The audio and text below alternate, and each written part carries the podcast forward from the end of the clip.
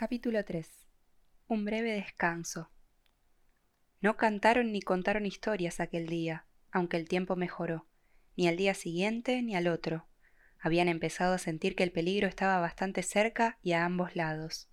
Acamparon bajo las estrellas y los caballos comieron mejor que ellos mismos, pues la hierba abundaba, pero no quedaba mucho en los zurrones, aun contando con lo que habían sacado a los trolls. Una mañana vadearon un río por un lugar ancho y poco profundo, resonante de piedras y espuma. La orilla opuesta era escarpada y resbaladiza. Cuando llegaron a la cresta, guiando los ponis, vieron que las grandes montañas descendían ya muy cerca hacia ellos. Parecían alzarse a solo un día de cómodo viaje desde la falda más cercana.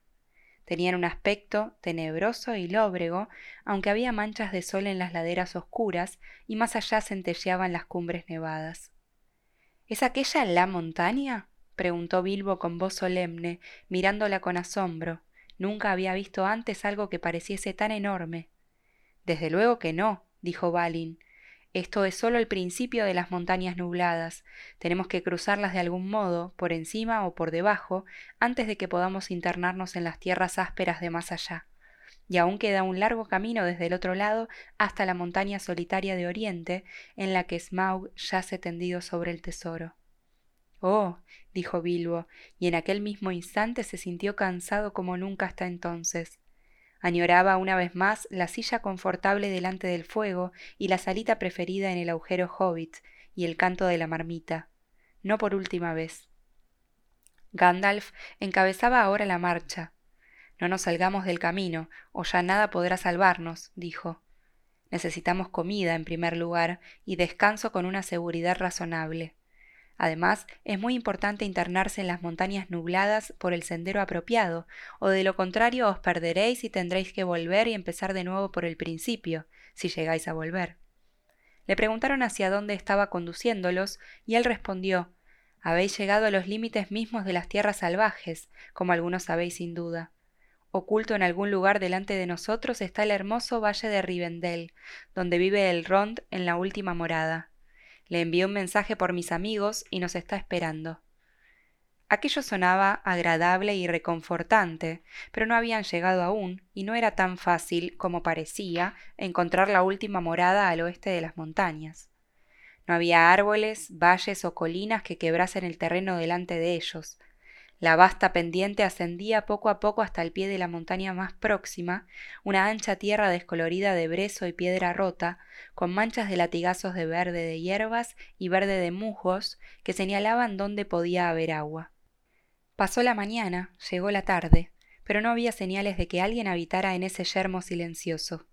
La inquietud de todos iba en aumento, pues veían ahora que la casa podía estar oculta casi en cualquier lugar entre ellos y las montañas se encontraban de pronto con valles inesperados, estrechos, de paredes escarpadas, que se abrían de súbito, y ellos miraban hacia abajo y se sorprendían, pues había árboles y una corriente de agua en el fondo.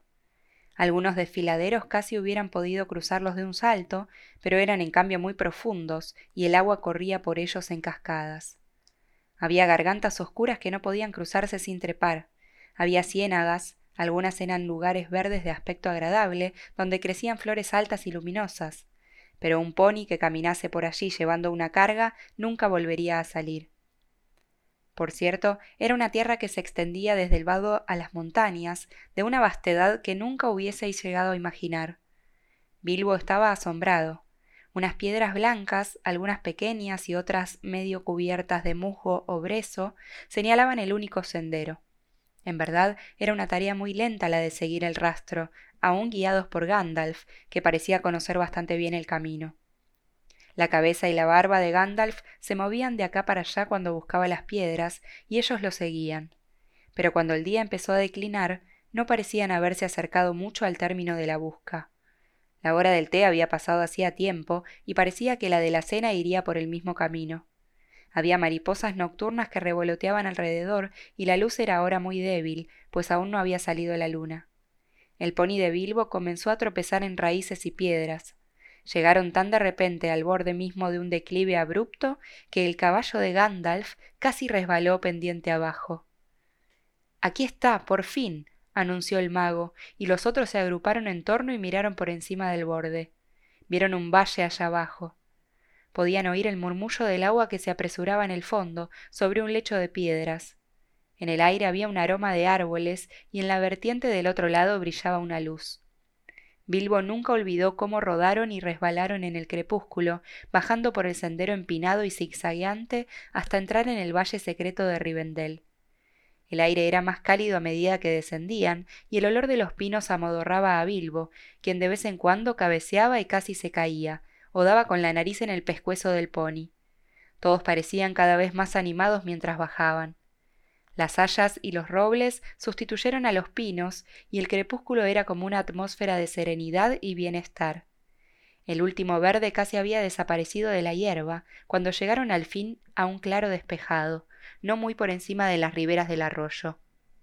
Mmm, huele como a elfos, pensó Bilbo, y levantó los ojos hacia las estrellas. Ardían brillantes y azules. Justo entonces una canción brotó de pronto, como una risa entre los árboles. Reían y cantaban entre los árboles, y vaya desatino, pensaréis vosotros, supongo. Pero no les importaría nada si se lo dijeseis. Se reirían todavía más. Eran elfos, desde luego. Pronto Bilbo empezó a distinguirlos a medida que aumentaba la oscuridad. Le gustaban los elfos, aunque rara vez tropezaba con ellos, pero al mismo tiempo lo asustaban un poco. Los enanos no se llevaban bien con aquellas criaturas. Aún enanos bastante simpáticos, como Thorin y sus amigos, pensaban que los elfos eran tontos, un pensamiento muy tonto, por cierto, o se enfadaban con ellos, pues algunos elfos les tomaban el pelo y se reían de los enanos, y sobre todo de sus barbas. Bueno, bueno, dijo una voz, miren qué cosa, Bilbo el hobbit en un pony, cielos, ¿no es delicioso? Maravilla de maravillas. Enseguida se pusieron a corear otra canción tan ridícula como la anterior. Al fin uno, un joven alto, salió de los árboles y se inclinó ante Gandalf y Thorin. Bienvenidos al valle, dijo. Gracias, dijo Thorin con alguna brusquedad, pero Gandalf había bajado ya del caballo y charlaba alegremente entre los elfos. Te has desviado un poco del camino, dijo el elfo.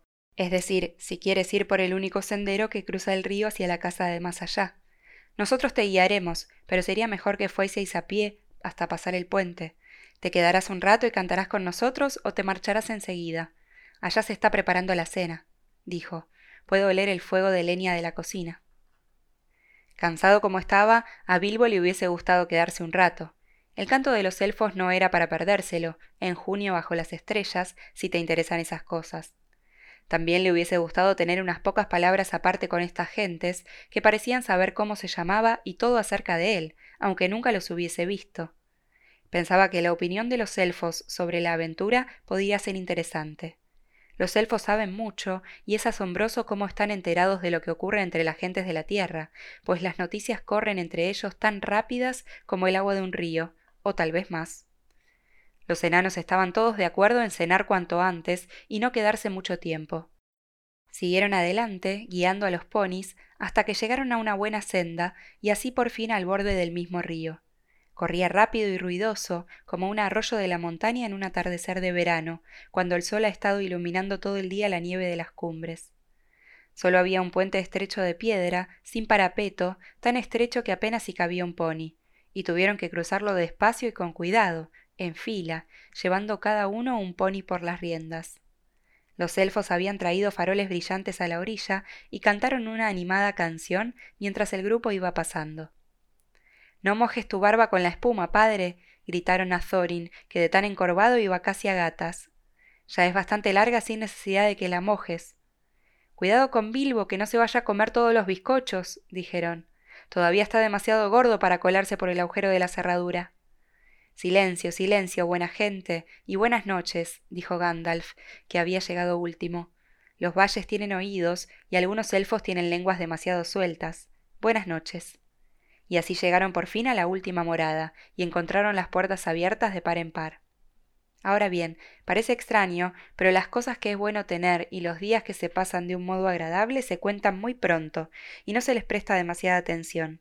En cambio, las cosas que son incómodas, estremecedoras y aún horribles pueden hacer un buen relato, y además lleva tiempo contarlas. Se quedaron muchos días en aquella casa agradable, catorce al menos, y les costó irse. Bilbo se hubiese quedado allí con gusto para siempre, incluso suponiendo que un deseo hubiera podido transportarlo sin problemas directamente de vuelta al agujero hobbit.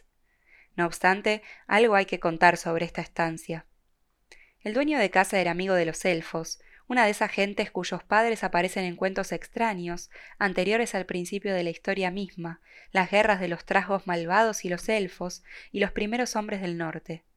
En los días de nuestro relato había aún algunas gentes que descendían de los elfos y los héroes del norte, y el Rond, el dueño de la casa, era el jefe de todos ellos. Era tan noble y de facciones tan hermosas como un señor de los elfos, fuerte como un guerrero, sabio como un mago, venerable como un rey de los enanos y benévolo como el estío. Aparece en muchos relatos, pero la parte que desempeña en la historia de la aventura de Bilbo es pequeña, aunque importante, como veréis, si alguna vez llegamos a acabarla. La casa era perfecta tanto para comer o dormir como para trabajar, o contar historias, o cantar, o simplemente sentarse y pensar mejor, o una agradable mezcla de todo esto. La perversidad no tenía cabida en aquel valle. Desearía tener tiempo para contaros solo unas pocas de las historias o una o dos de las canciones que se oyeron entonces en aquella casa. Todos los viajeros, incluyendo los ponis, se sintieron refrescados y fortalecidos luego de pasar allí unos pocos días. Les compusieron los vestidos, tanto como las magulladuras, el humor y las esperanzas. Les llenaron las alforjas con comida y provisiones, de poco peso, pero fortificantes, buenas para cruzar los desfiladeros. Les aconsejaron bien y corrigieron los planes de la expedición. Así llegó el solsticio de verano y se dispusieron a partir otra vez con los primeros rayos del sol estival. El Rond lo sabía todo sobre runas de cualquier tipo. Aquel día observó las espadas que habían tomado en la guarida de los trolls y comentó Esto no es obra de los trolls.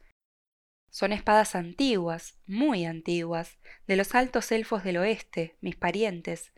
Están hechas en Gondolin para las guerras de los trasgos tienen que haber sido parte del tesoro escondido de un dragón o de un potín de los trasgos, pues los dragones y los trasgos destruyeron esa ciudad hace muchos siglos.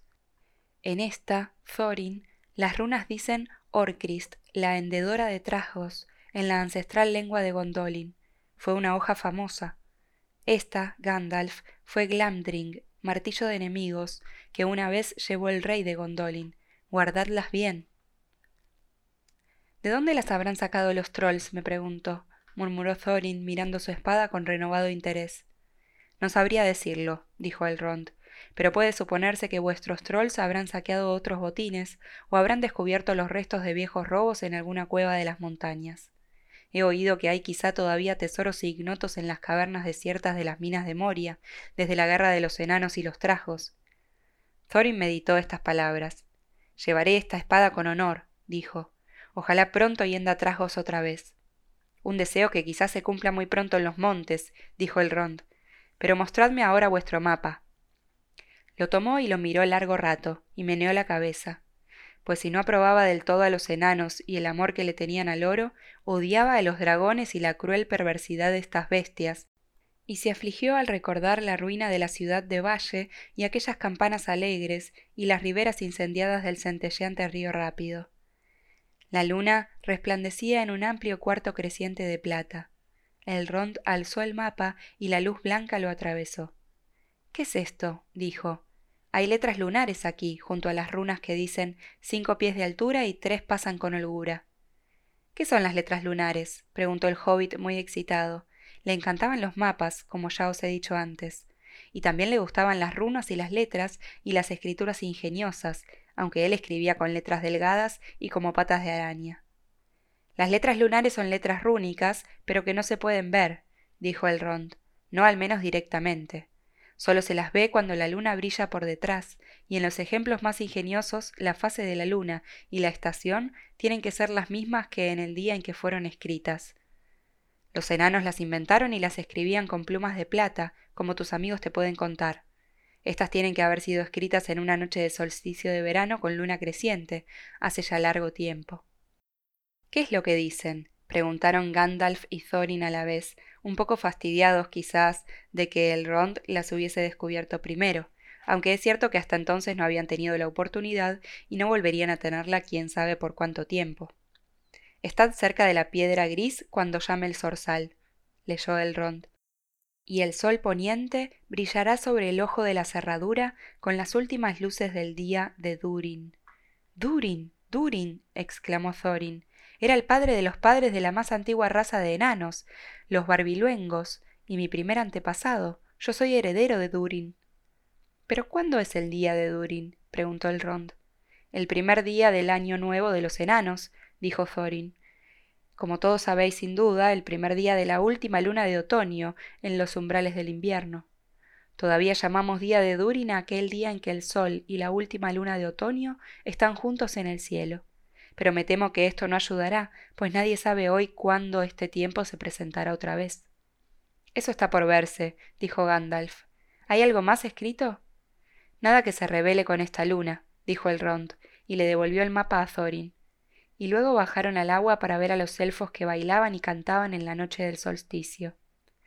La mañana siguiente, la mañana del solsticio, fue tan hermosa y fresca como hubiera podido soñarse.